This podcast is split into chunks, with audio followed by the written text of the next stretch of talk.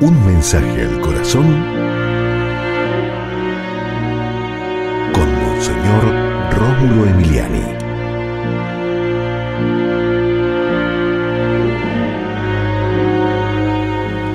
Bienaventurados los mansos de corazón, porque van a heredar la tierra.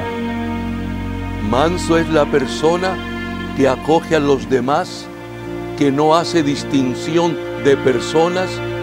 Manso es aquel que tiene un corazón abierto, que recibe a todos y que a todos trata bien. Heredar la tierra es conquistar corazones para el reino de Dios. Jesús, te pedimos, nos bendigas de tal manera, oh Cristo, que nos des un corazón abierto de par en par para ti y para recibir también a los demás y ser siempre buenos con los demás. Oh Cristo Rey. Amén. Y recuerda, con Dios eres invencible.